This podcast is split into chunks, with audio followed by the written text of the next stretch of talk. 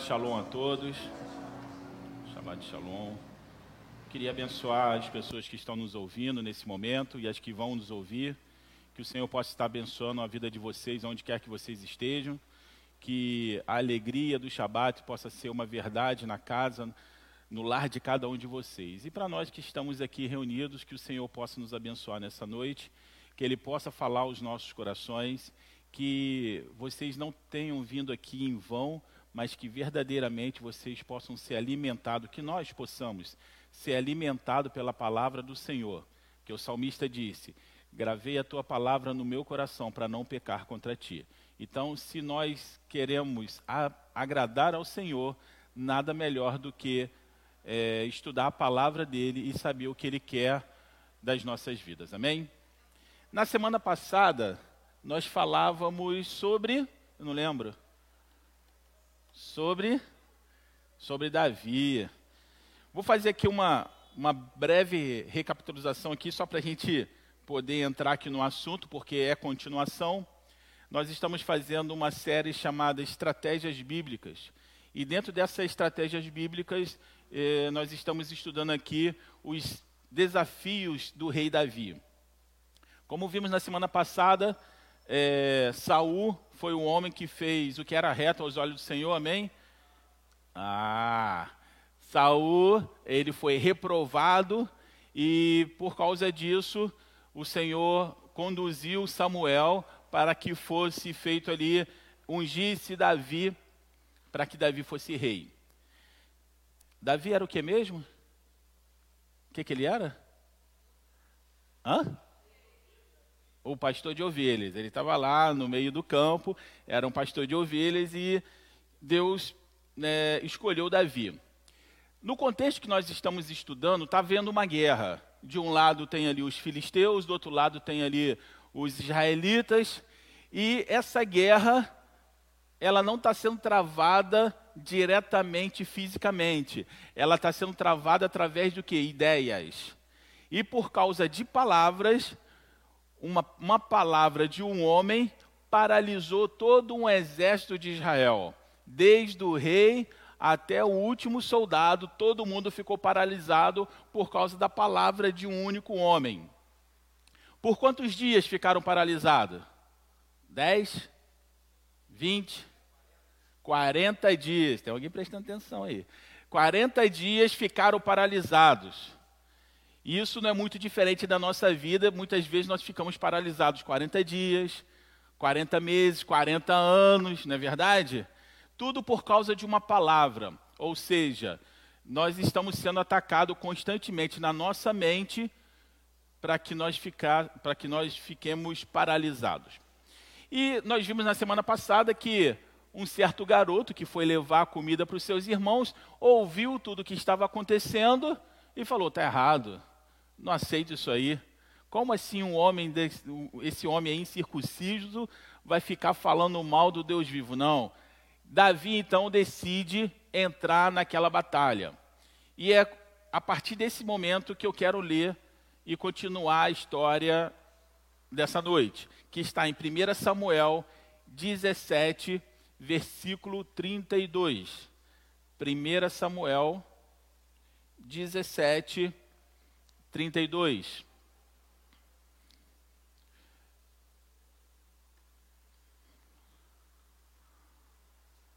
Amém?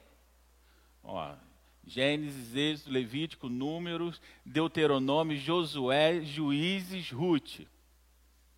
Samuel. Amém? Diz assim. Depois a gente vai fazer um, um concurso de quem acha primeiro aí. A gente brincava muito disso na escola dominical. E Davi disse a Saul: Não desfaleça o coração de ninguém por causa dele. Teu servo irá e pelejará contra este filisteu. Porém Saul disse a Davi: Contra este filisteu não poderás ir para pelejar com ele, pois tu ainda és moço e ele homem de guerra desde a sua mocidade. Então disse Davi a Saul: Teu servo apacentava as ovelhas do seu pai. E quando vinha um leão e um urso e tomava uma ovelha do rebanho, eu saía após ele e o feria. e livrava-o da sua boca. E quando ele se levantava contra mim, lançava, lançava-lhe mão na barba e o feria e o matava. Assim feriu o teu servo leão como urso, assim será esse incircunciso, filisteu, como um deles, porquanto afrontou os exércitos do Deus vivo. Disse mais Davi: O Senhor me livrou das garras do leão e das, e das do urso. Ele me livrará da mão desse filisteu. Então disse Saul a Davi: Vai, e o Senhor seja contigo. E Saul vestiu a Davi de suas vestes e pôs-lhe sobre a cabeça um capacete de bronze e o vestiu com uma couraça.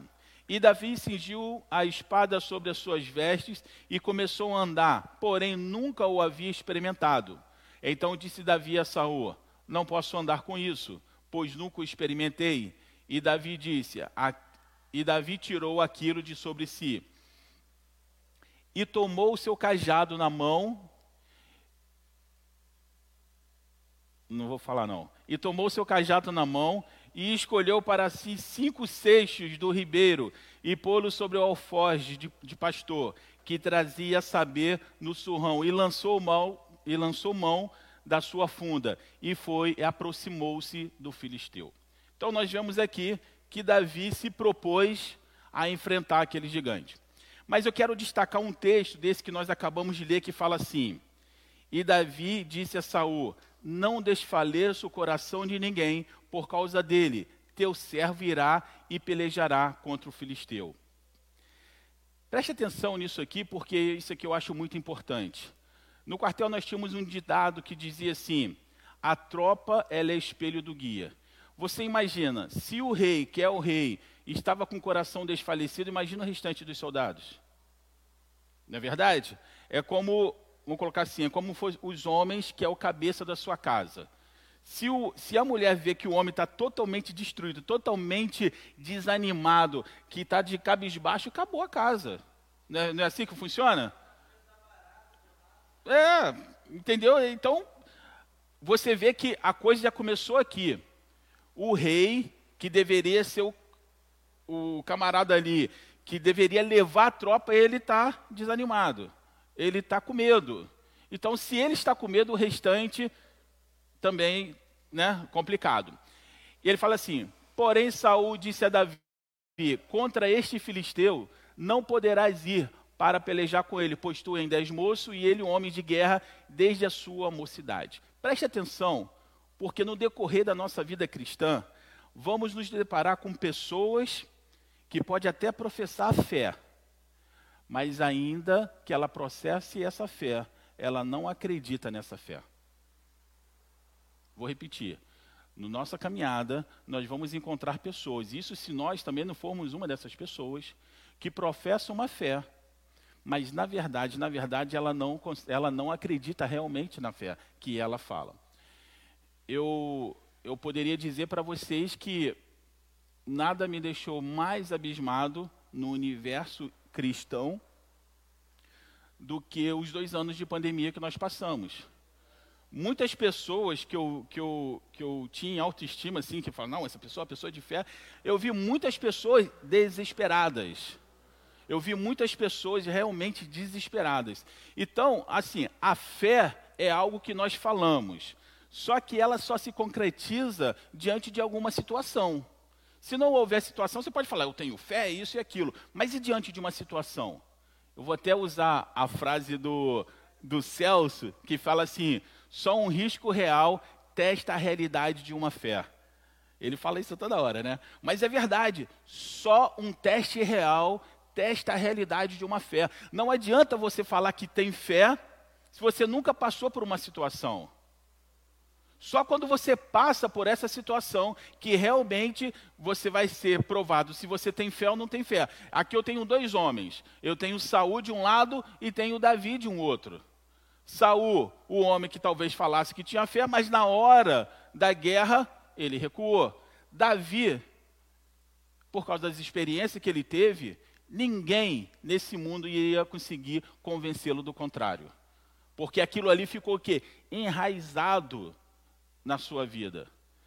Eu vou pegar aqui o, o exemplo da, da Cíntia. Cíntia, se alguém chegar para você e falar assim, olha, eu não creio que uma pessoa pode ser libertada das drogas. Não creio. O que você diria para essa pessoa? Por quê? Ela disse que tem como sim. Por quê? Porque aconteceu com ela. Ela orou, Deus ouviu a oração dela e hoje nós temos o evangelista fazendo a obra do Senhor. Então, assim, por mais que alguém ou um grupo de pessoas tente te convencer do contrário, não vai. Por quê? Porque você viveu isso. Entendeu? Por quê? Porque quando nós vivemos, é diferente de você falar algo que você não sabe, que você não viveu. É igual o Jó. Jó falava, falou, né? É, antes eu conhecia de ouvir falar, mas hoje os meus olhos te veem. Pronto, não tem conversa. O que você sabe, o que você aprendeu está na sua massa cefálica que acabou. Ninguém consegue tirar, ninguém consegue desprogramar o seu cérebro do que você sabe. E com Davi foi exatamente isso.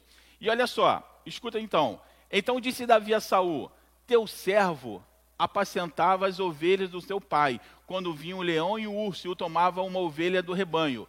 Eu saía após ele e o feria, livrá-lo da sua boca. E quando ele se levantava contra mim, lançava a mão na barba e o feria e o matava. Assim feriu o teu servo leão como urso. Assim será esse incircunciso filisteu, como um deles, porque afrontou os exércitos do Deus vivos. Ninguém tem a capacidade de defender algo que não conhece. Sabe por quê? Se você defender algo que você não conhece, que você não viveu, você corre o, o sério risco de ser convencido do contrário. Principalmente se a pessoa com quem você está conversando tiver uma incredulidade maior do que a sua fé. Ela consegue tirar a sua fé de você. E vou te falar, e tem pessoas que têm argumentos fantásticos.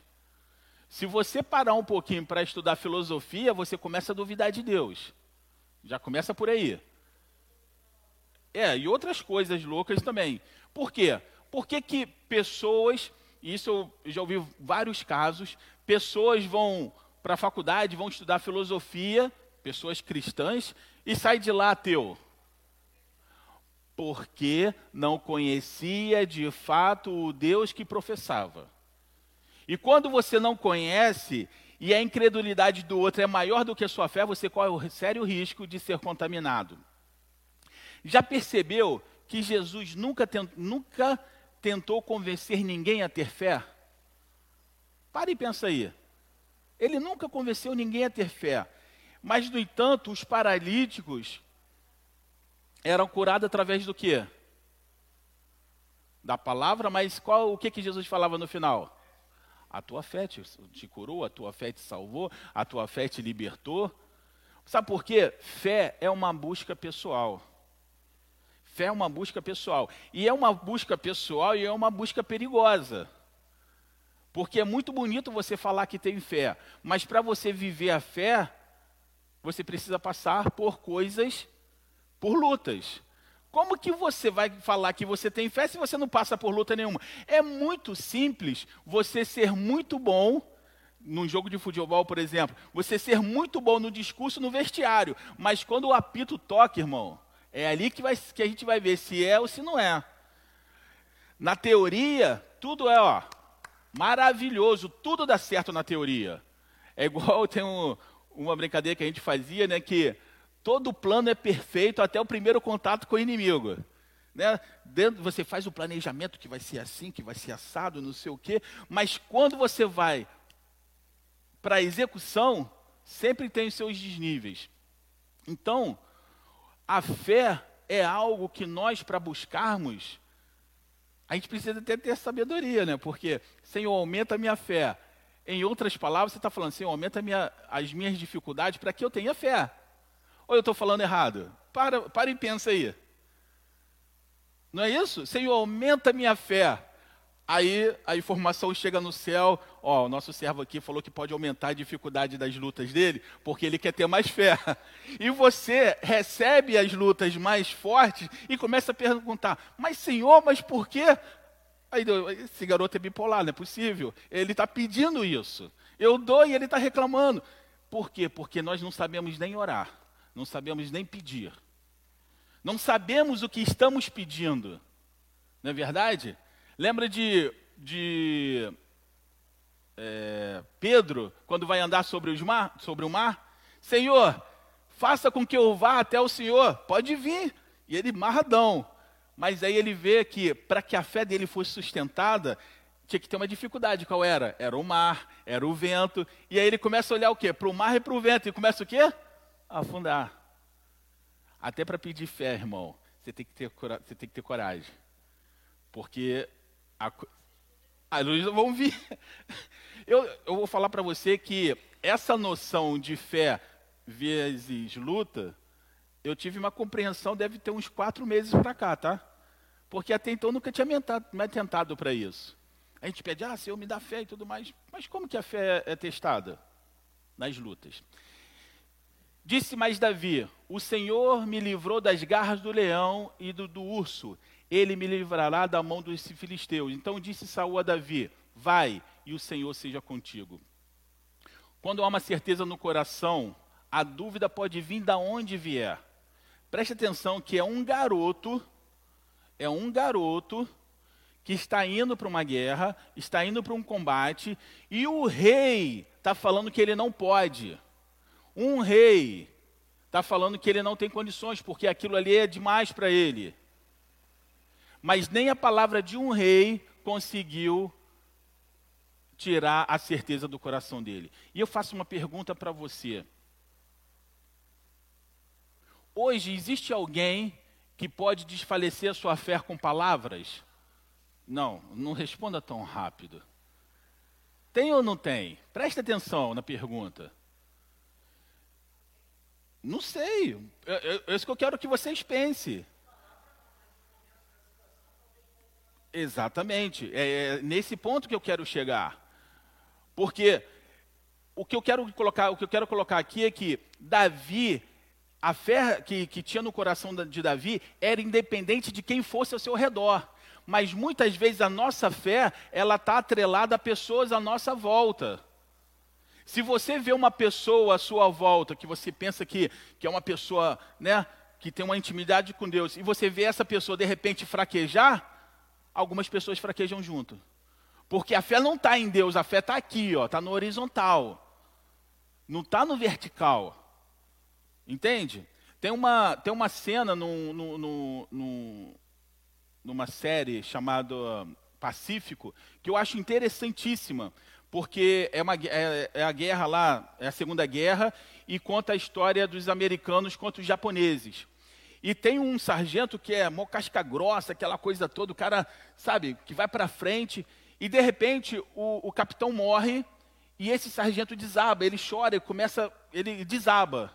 Aí um soldado vira para o outro e fala assim: se o sargento desabou, imagina a gente.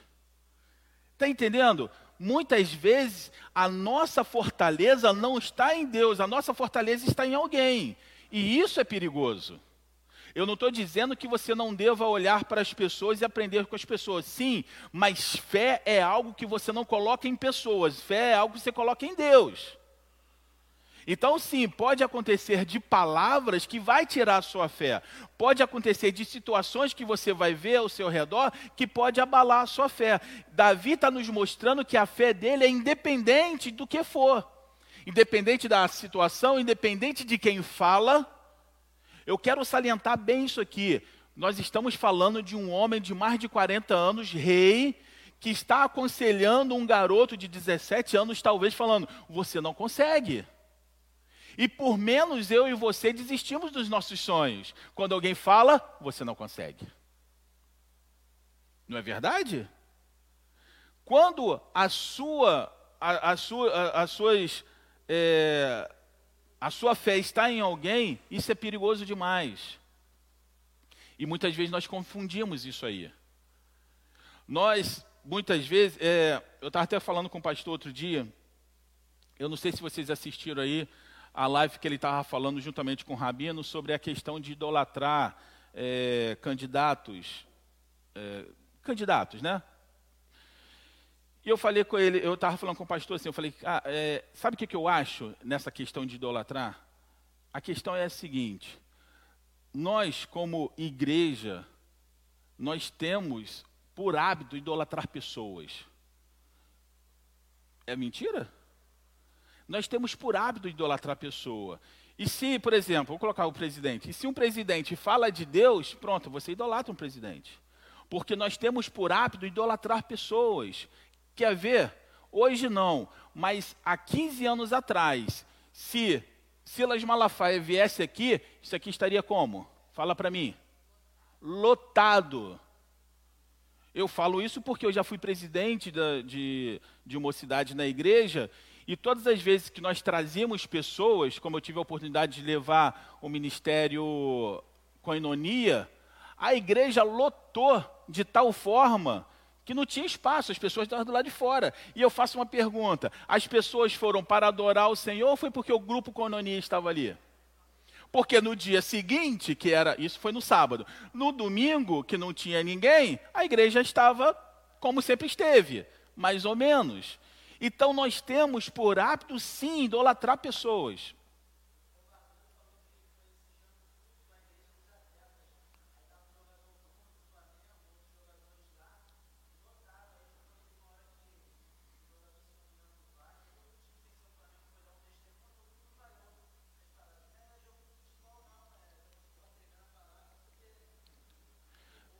Exatamente, porque essa é uma grande questão Sabe por quê? Isso não é algo apenas do nosso, da nossa era, não.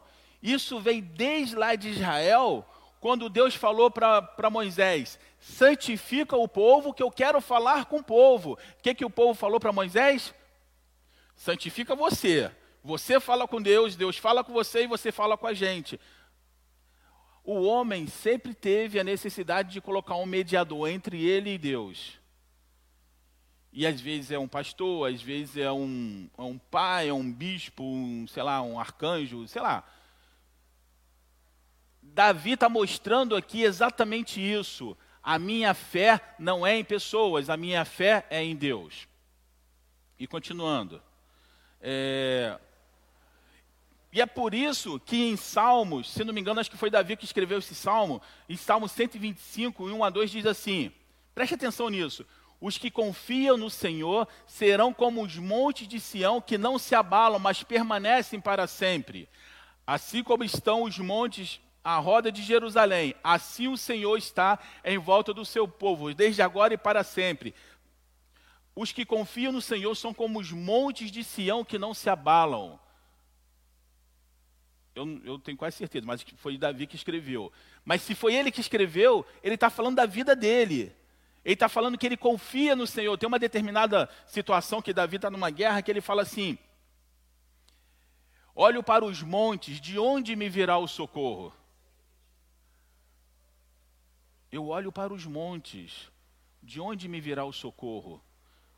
O socorro vem do Senhor que fez os céus e a terra. Se você tiver essa fé no seu coração, não tem palavra nenhuma que vai te ferir, não tem palavra nenhuma que vai tirar a sua fé, porque você está firmado na rocha.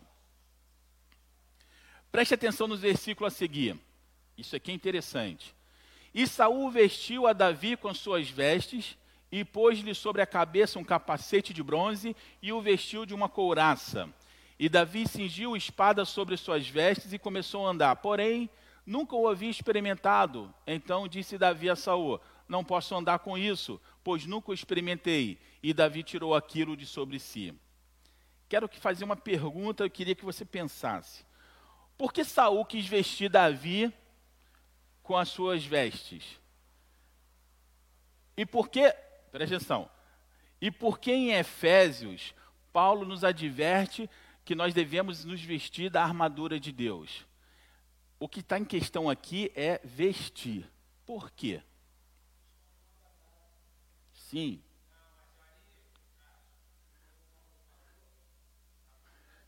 Tem um microfone, não? Aqui. Ó. Porque as pessoas ficam olhando para mim e não sabem o que está falando. Boa noite.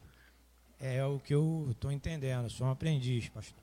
Não, eu acho que como o Paulo falou, da coraça, né, vestir as armaduras, é, é da fé dela. Deixar nada entre ela e a fé. No caso de Davi, quando o rei Saul pede para botar, é como ele se fosse se garantir não na fé dele, mas naquele, naquela armadura, naquele negócio. E ele recusou, por quê? Ele estava ele tava direto no propósito da fé dele com o Senhor, o Altíssimo. Então ele foi com que ele tinha fé, que ele sempre combateu. Combateu o urso e o leão, daquele jeito, na fé. Porque ele estava ali, na mente dele, representando o Altíssimo.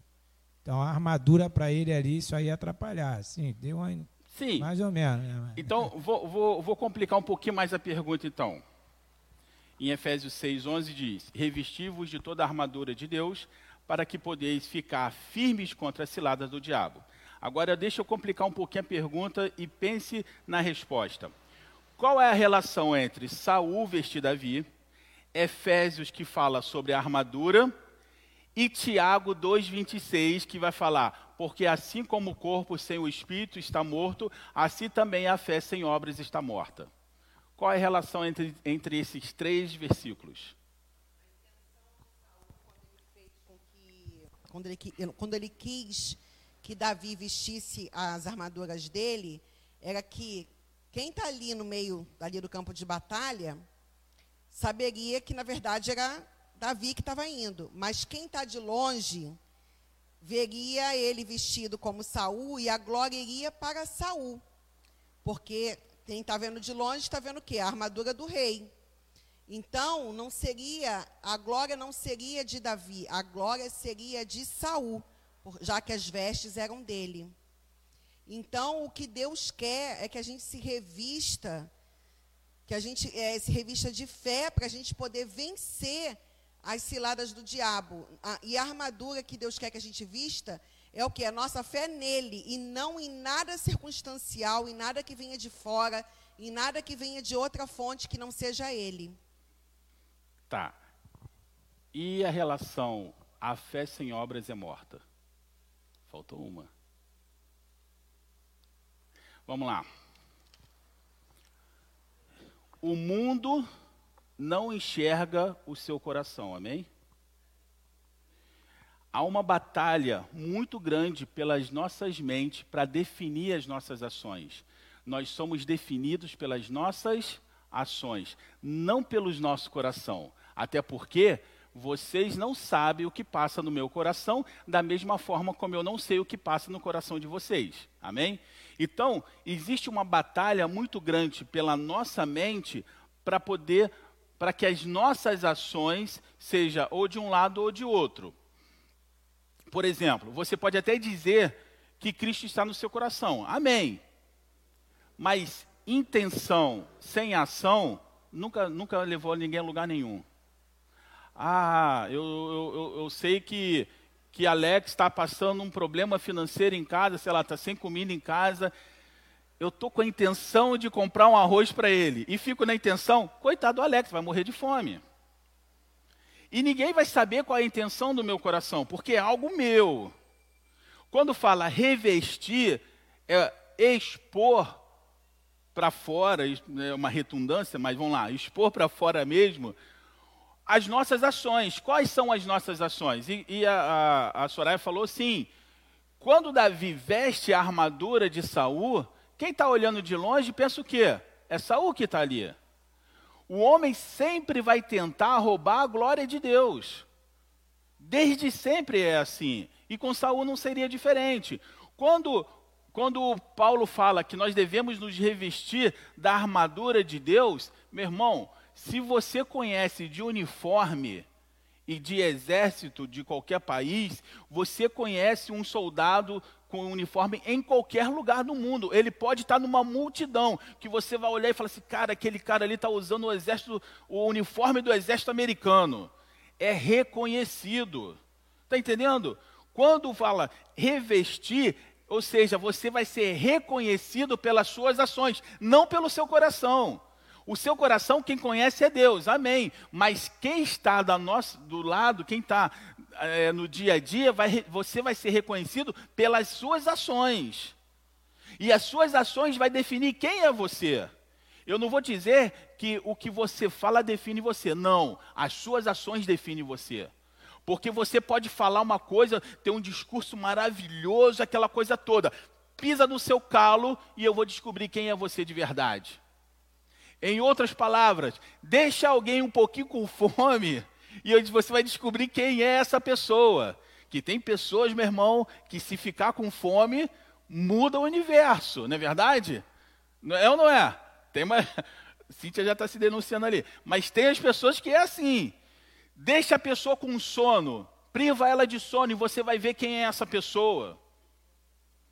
O que eu estou falando para vocês são coisas que eu já passei e sei que isso muda a atitude da pessoa. A pessoa com muita fome, a pessoa com muito sono, ela muda de atitude. Eu, por exemplo, eu se eu tiver com muito sono, eu fico meio chato, irmão. Fico meio. Não tem como, né? Eu acho que não tem como. Mas você é reconhecido exatamente nas coisas mais aleatórias da, da vida. Porque muitas vezes nós reagimos, nós não agimos. Nós reagimos a estímulos e a essa reação muitas vezes é desproporcional pelo que você fala. Você fala que você tem uma característica, mas a sua reação é totalmente diferente dessa característica.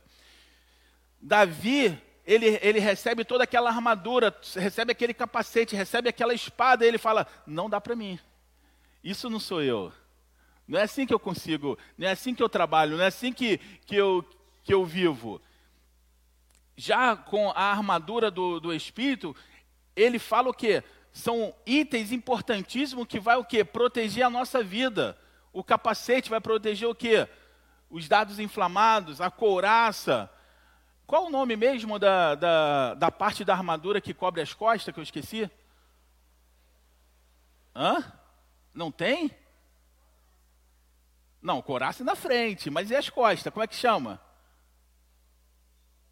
Não tem? Sério, não tem? Claro que não tem, sabe por quê?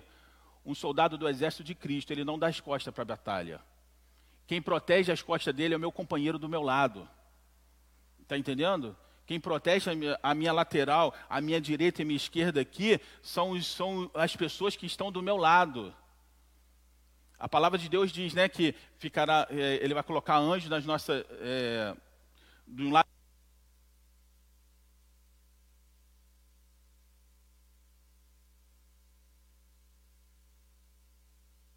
a retaguarda, os flancos, quem protege é o, meu, é o cara do meu lado. Quando você olha o exército de Davi, eu fico fascinado. Porque o exército de Davi, cara, não tem nada igual. Não tem nada igual. E você para para pensar que Davi é um homem tão com o coração tão voltado para Deus que ele nunca perseguiu nenhum dos seus soldados embora os seus soldados fizessem muito mais em combate do que o próprio Davi. Vai ver lá os valentes de Davi para você ver se eles não fizeram obras maiores do que Davi. Mas o que acontece com Saul, quando Davi faz isso aqui, acontece o que? Entra o ciúme.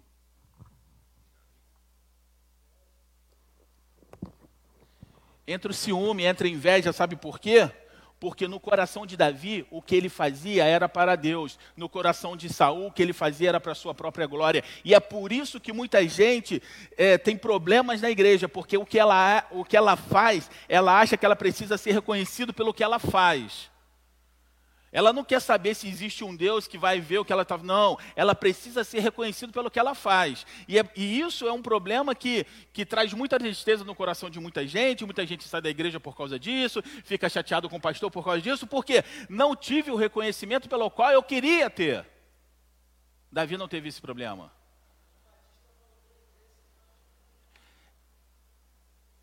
Essa, essa, esse texto é maravilhoso, mas não se aplica na maioria das pessoas que ele cresça e que eu diminua é maravilhoso.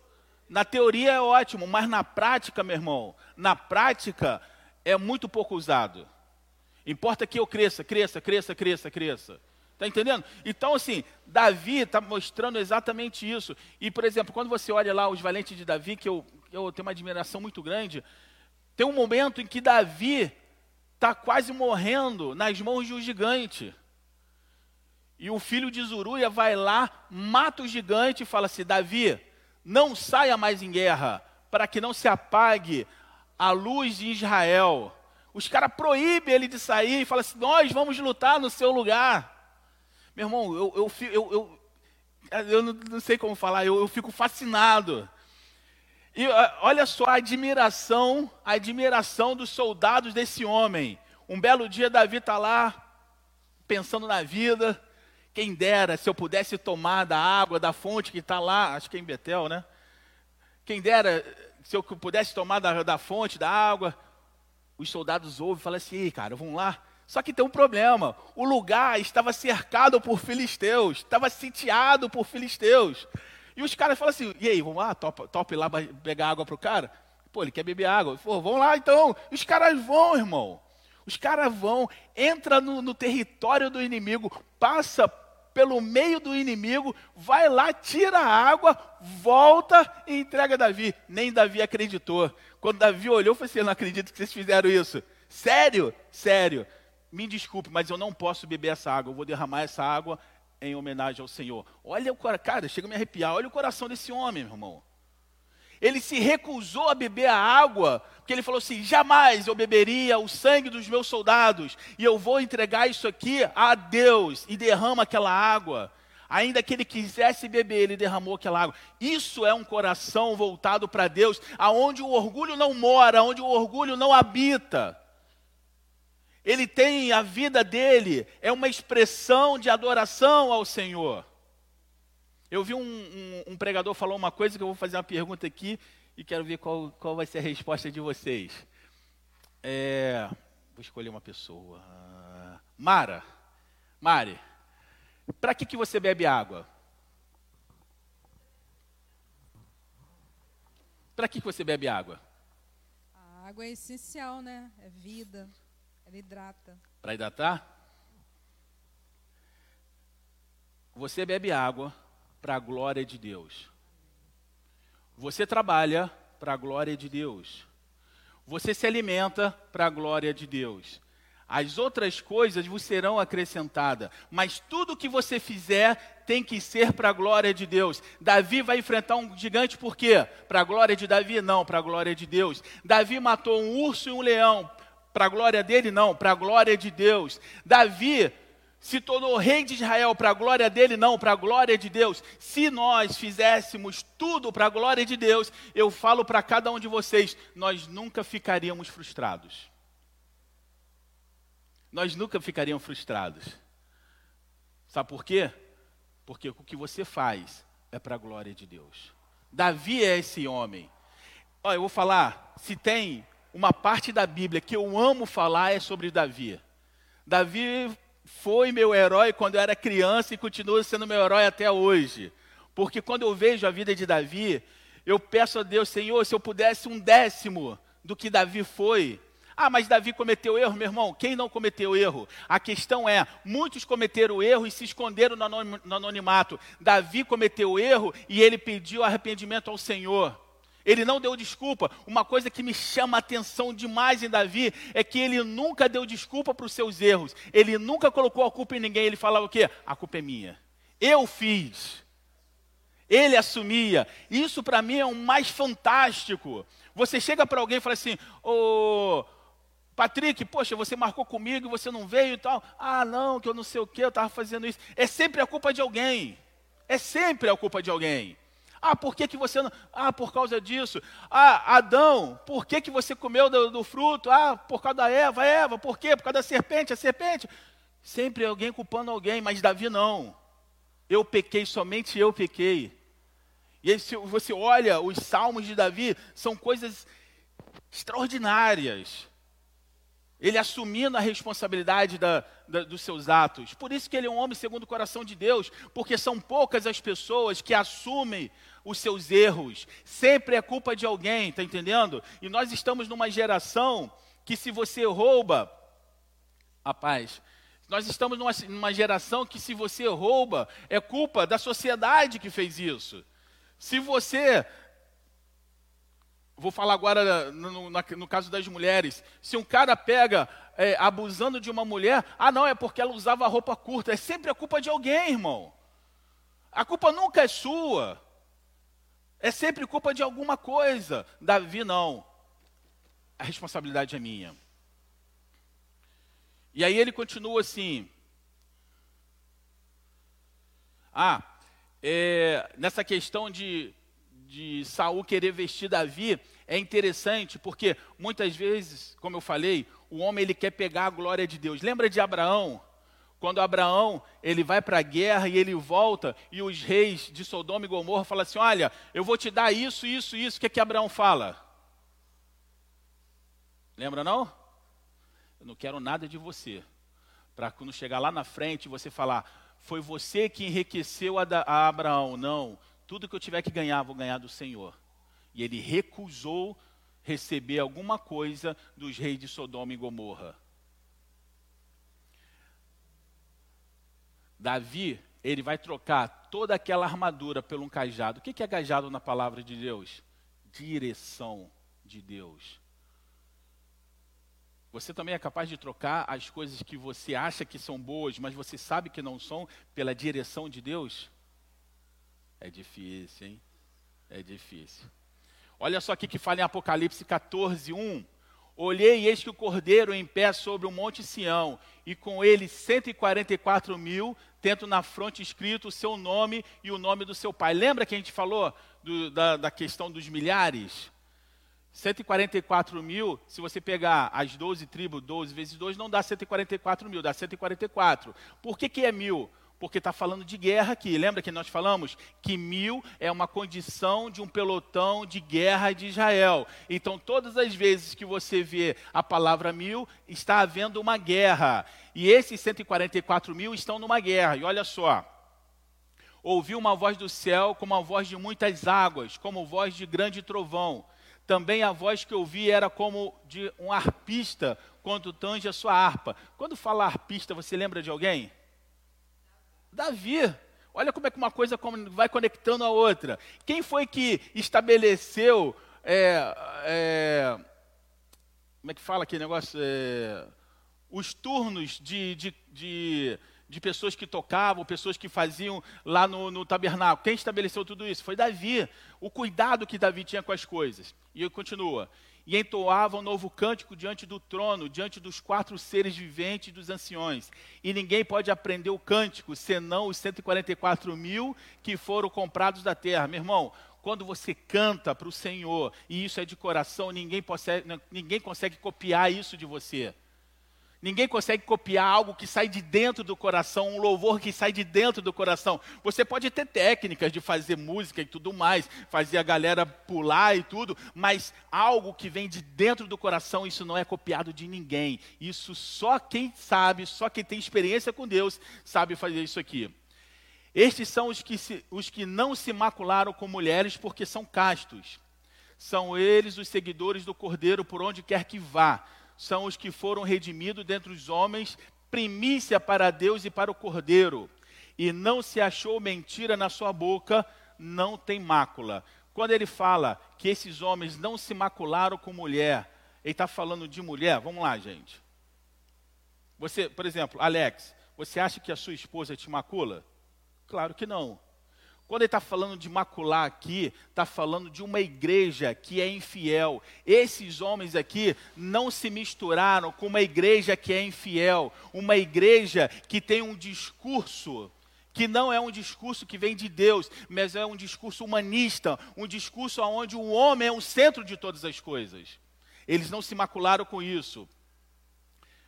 É, esses homens, esses 144 mil, quando eles abrem a boca, o que eles falam é o que Jesus falava, o que eles fazem é o que Jesus fazia. Eles não acham, eles não têm devaneios, eles fazem o que realmente a palavra manda fazer. Sabe por quê? O maior erro de uma congregação é quando as pessoas começam a falar demais de coisas que Jesus falou de menos ou não falou. E começa a falar de menos coisas que Jesus falou demais. É uma inversão de coisas. Esses homens não se macularam com isso. Esses homens não se macularam. Não, a guerra havia, mas eles não se deixaram vencer nessa guerra. Por isso que em João 15, 7 diz assim: Se permaneceres em mim, as minhas palavras permanecerão em vós. Então, esses 144 mil são as pessoas em que a palavra de Deus permaneceu neles. E de que modo a palavra de Deus vai permanecer nos homens? Aí eu volto para Davi: escreve as tuas palavras no meu coração, para que eu não venha pecar contra ti. Entende? Então, quando você vê, e outra coisa, não se achou mentira na sua boca, não tem mácula. Meu irmão, não adianta você falar que você teme a Deus, que você ora, se você fala mal do seu irmão pelas costas, se você é mentiroso, se você inventa mentira. Isso Todas essas coisas é do pecado, é, é do diabo. Lembra que nós estudamos sobre as igrejas que falam que Deus é, abomina seis coisas e a sétima ela, ele, ele abomina? Quem lembra qual era a sétima que Deus abominava? Fala mais alto. Contenda entre, entre irmãos. Deus abomina, sabe por quê? Porque preste atenção, Deus é chamado de o Senhor dos Exércitos. Então, na minha cabeça, eu acho que, que Deus olha para a sua igreja como um exército. Se eu consigo criar confusão entre irmãos, o que, que eu faço com o meu flanco? Eu abro. Eu abro. Eu fico vulnerável. É igual, por exemplo, caminha aqui eu e o pastor Ludwig. E aí, pelo certo é, ele ora, ele ora pelas minhas costas e eu oro pelas costas dele. Beleza, nós estamos caminhando junto. E aí eu entro numa de falar mal e tudo mais. Eu sou louco porque eu estou tirando a minha cobertura. E é por isso que Deus abomina, porque Deus tá, é como se Deus falasse assim: Ô inteligência, você está fazendo algo que vai prejudicar você mesmo e o grupo, porque você está trazendo desunião. Preste atenção, porque o que eu mais aprendi em cursos que eu fiz, em, em, em exercícios que eu fiz, é a união. Você precisa ter a pessoa do seu lado e confiar nessa pessoa. Eu lembro que no curso de cabo a gente fez lá um monte de coisa, morrendo de fome, na hora do rancho, na hora de almoçar, sabe como, como que era? Você pega, você não pega. Você pega, você não pega o que pegava comida, que já era uma miséria, tinha que dividir com o outro. Eu vou te falar, era difícil dividir? Não, não era difícil, porque a gente estava no mesmo barco. Isso é algo que Deus quer do seu povo, união. Porque quando nós trazemos a, a, a, a confusão dentro do arraial, nós estamos destruindo, nós estamos a serviço do diabo. Você pode falar que você é crente e tudo mais, mas eu vou te falar, você está a serviço do diabo, porque você está quebrando uma, uma estrutura de dentro para fora. Ao invés do soldado se preocupar pelo que vem de fora para dentro, eu tenho que me preocupar de dentro, porque a, a, coisa está explodindo aqui dentro. Eu não sei se vocês já ouviram uma história que fala que durante a Primeira Guerra era guerra de trincheiras, ficavam um de um lado, outro do outro. E um ficava tirando o outro, ninguém matava ninguém, ficava aquela coisa ali. Né? As pessoas morriam mais de doença do que de, de, de balas. E aí, é, pé de trincheira, era um horror aquilo lá. E aí os ingleses tiveram uma, uma excelente ideia. Falou, cara, vamos fazer o seguinte, vamos fazer um túnel até a trincheira dos caras. E depois que a gente conseguir chegar lá, a gente coloca um monte de explosivo e explode eles. Beleza, aí fizeram isso, né, aquela coisa toda, fizeram um túnel. Quando chegou na trincheira dos alemães, encheram de bomba lá, voltaram e explodiram. Sabe como que foi a situação do soldado alemão? O soldado alemão ficou desesperado porque não sabia o que estava acontecendo. O chão quebrou diante deles, eles afundaram, tinha gente morrendo e eles não sabiam de onde. Se vem de cima, vem de baixo, eles ficaram totalmente perdidos. É exatamente assim que acontece no corpo de Cristo quando o problema vem de dentro para fora. Você fica perdido. Você acha que a guerra, o ataque está vindo lá de fora, mas não, está vindo de dentro. E aí, eu não tenho armadura nas minhas costas, minhas costas estão abertas, eu estou sendo atacado, por quê? Porque eu estou sendo atacado de dentro para fora. Então, por isso que ele fala aqui, ó, não se achou mácula, não se achou mentira. Tem um telefone tocando aqui, ó. Não se achou mácula, não se achou mentira entre eles. Esses eram 144 mil. E agora, olha só isso aqui, ó. Apocalipse 9, 19 pois a força dos cavalos estava na sua boca e na sua cauda, porquanto a sua cauda se parecia com serpente, e tinha cabeça, e tinha cabeça, e com ela causava muito dano. Preste atenção que esses cavalos aqui foi o que nós vimos na semana passada, e eu preciso trazer isso de novo, porque esses cavalos, o poder deles estava onde? Na boca. O poder estava na boca.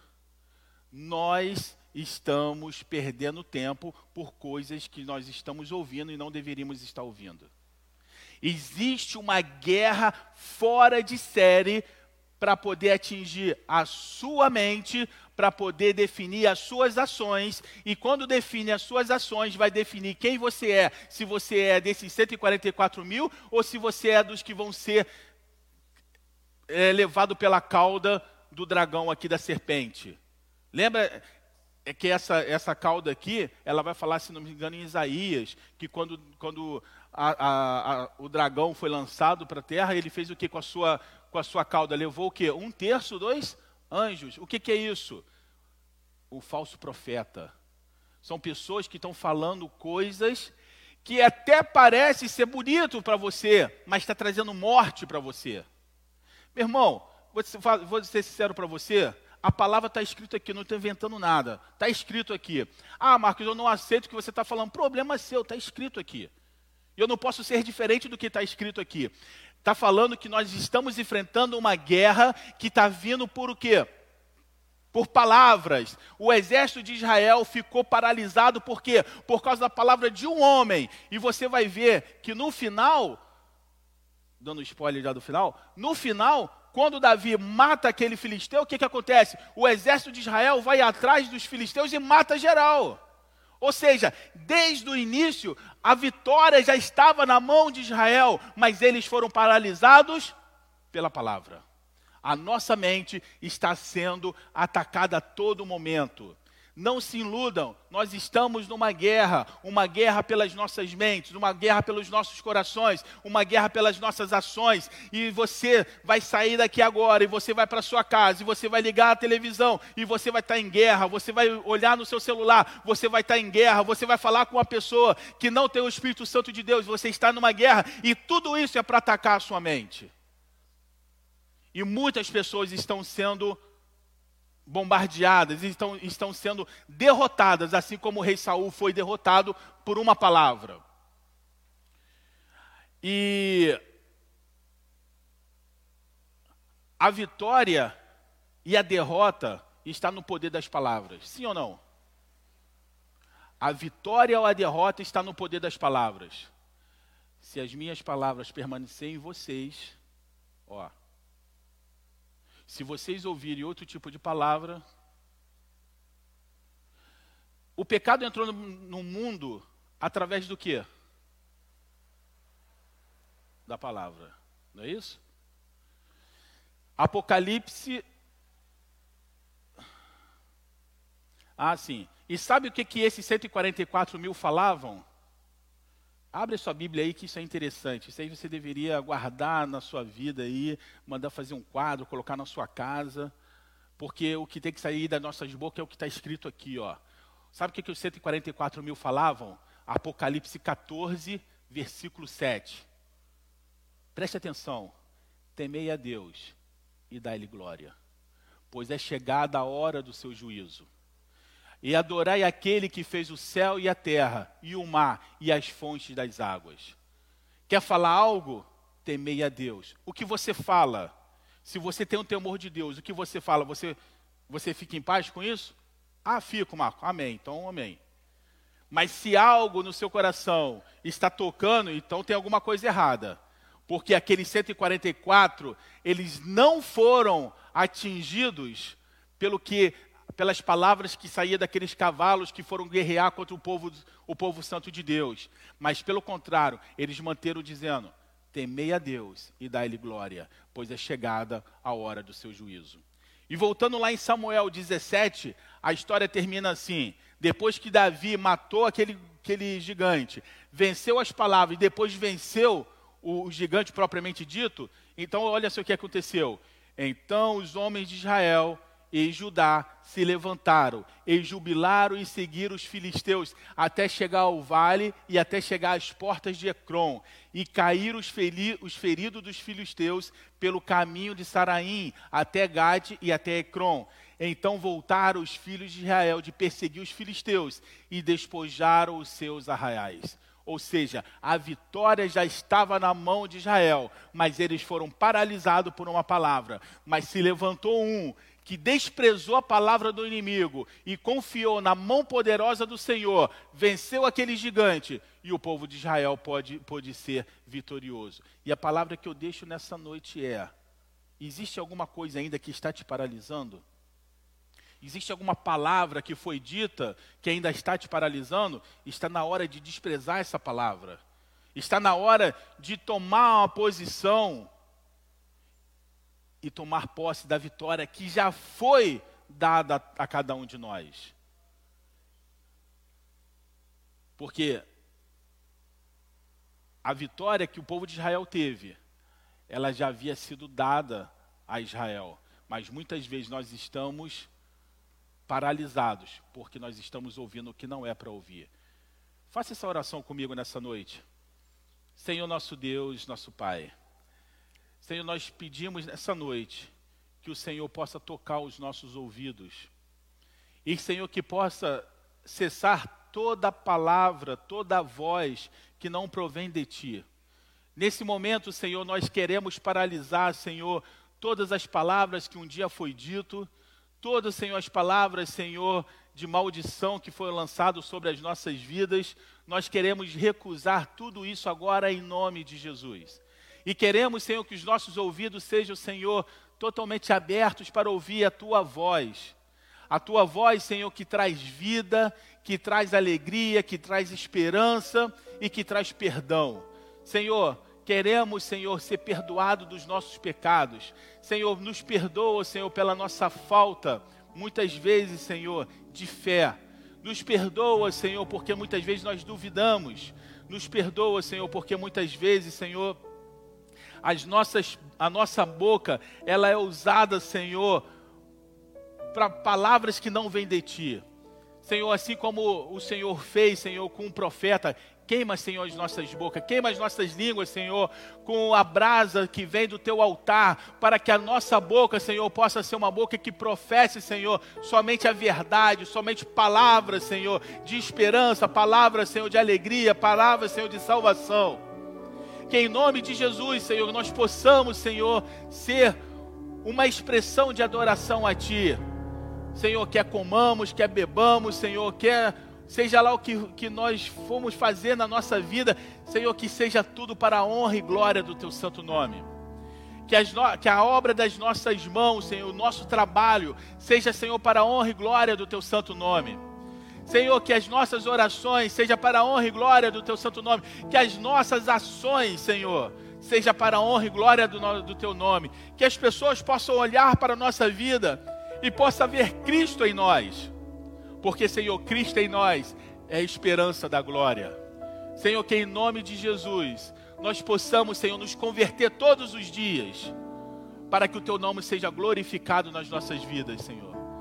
Senhor, nos dá uma fé como a fé de Davi. Nos dá um coração como o coração de Davi, um coração contrito, um coração, Senhor, que assume os nossos erros. E um coração, Senhor, que suplica pelo teu perdão. Senhor, que possamos, Senhor, nos humilhar diante de Ti, assim como Davi, um certo dia, quando entrou no, no templo, ao invés de fazer o que muitas pessoas fazem, que é questionar a Ti, reclamar das coisas que não tem, Davi entrou no templo e perguntou: Senhor, quem sou eu? Ou quem é a minha família? Para que o Senhor pudesse ter me abençoado da forma como o Senhor me abençoou. Senhor, traga, Senhor, a nossa memória as bênçãos que o Senhor nos deu. E Senhor, tira, Senhor, tira, Senhor, da nossa memória as lutas que muitas vezes só vêm para destruir, mas que nós, Senhor, possamos ser curados. Cura, Senhor, nessa noite, para que nós não tenhamos, Senhor, mais, Senhor, é, feridas abertas, mas, Senhor, que tenhamos as nossas cicatrizes. Porque, Senhor, as cicatrizes é porque o inimigo falhou em nos destruir, porque a sua mão de poder estava sobre as nossas vidas. Não deixe, Senhor, que nunca, que nunca venhamos substituir o teu poder nas nossas vidas, Que nunca venhamos substituir o teu poder nas nossas vidas por achar que nós fizemos algo, que nós somos merecedores de ser engrandecido por algo, porque, Senhor, se não fosse as tuas misericórdias, Senhor, nós não estaríamos aqui. Até o ar que respiramos é um presente de ti. Foi necessário uma pandemia para que nós pudéssemos, Senhor, observar algo que passa despercebido, que é respirar. Senhor, a nossa vida, o nosso coração, a cada batida que Ele dá, é porque o Senhor tem nos sustentado. Senhor, as nossas ações positivas é porque a tua palavra está florescendo nos nossos corações, não é porque somos bons, porque a tua palavra diz, Senhor, que nós somos pecadores e nós não temos nada para te oferecer, meu Pai. Nós não temos nada para te oferecer. Mas, Senhor, uma coisa eu quero te oferecer: a minha vida em arrependimento dos meus pecados. Porque, Senhor, embora eu sei que o Senhor é um Deus tremendo, que enviou seu próprio filho, mesmo assim, eu ainda peco todos os dias. E todos os dias eu careço, Senhor, das tuas misericórdias. Todos os dias eu careço, Senhor, das tuas misericórdias. Não há nada, não há ponto nenhum que nós, como seres humanos, podemos chegar que vai justificar o teu amor por nós. O teu amor é incondicional. O Senhor escolheu nos amar.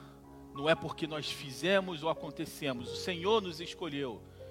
Senhor, nos lembra isso todos os dias, porque foi o Senhor que nos escolheu. Não, foram, não, não foi eu que escolhi a Ti, foi o Senhor que me escolheu. E Senhor, quem sou eu? O que é minha casa? para que o Senhor pudesse ter me escolhido e ter enviado o seu único filho para morrer pela minha vida. Eu não tenho nada para te oferecer, eu sou, um, eu sou um pecador. Mas a tua palavra diz que as tuas misericórdias se renovam todos os dias. Eu glorifico a ti, porque se não fosse renovada todos os dias, há muito já teria sido fulminado.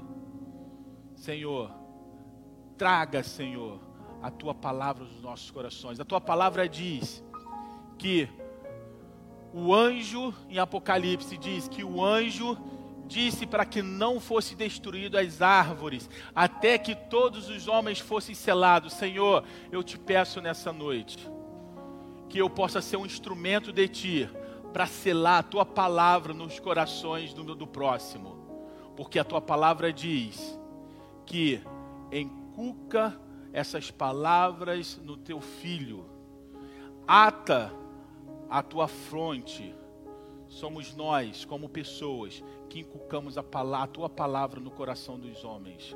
Senhor, que nós possamos, Senhor, ser merecedor de tamanha, Senhor, missão gloriosa que é levar a tua palavra. E, Senhor, e que toda a glória seja entregue a ti, da mesma forma como o Senhor Jesus recebeu toda a glória e entregou para o Pai. Senhor, que possamos ser imitadores de Ti e possamos, Senhor, naquele grande dia, ouvir de Ti: Venha, filho amado. Senhor, eu quero ouvir essa voz. Eu quero estar junto com esses 144 mil, naqueles que não se macularam que não perverteram a tua palavra, que não pegaram a tua palavra e usaram do, do, do modo como acha que era. Senhor, a tua palavra não é para ser usada da forma como nós achamos. Quem revela a tua palavra é o teu Espírito Santo. Então, Senhor, derrama do teu Espírito sobre as nossas vidas, para que nós não venhamos, Senhor, ensinar errado, mas que possamos ensinar no temor da tua palavra, para que o teu nome somente o teu nome seja glorificado. Muito obrigado por essa noite. Muito obrigado, Senhor, pela vida de cada um que está aqui. E, Senhor, sonda os nossos corações. Senhor, tira, Senhor, tudo que está encoberto. Senhor, coloca à tona, Senhor. Eu peço a Ti que o Senhor possa nos incomodar de uma forma sobrenatural todas as coisas erradas que estamos fazendo. Que, Senhor, que possamos perder o sono que possamos, Senhor, ser atormentados, Senhor, se nós, Senhor, temos coisas escondidas nos nossos corações. Porque só assim nós chegaremos, Senhor, ao arrependimento.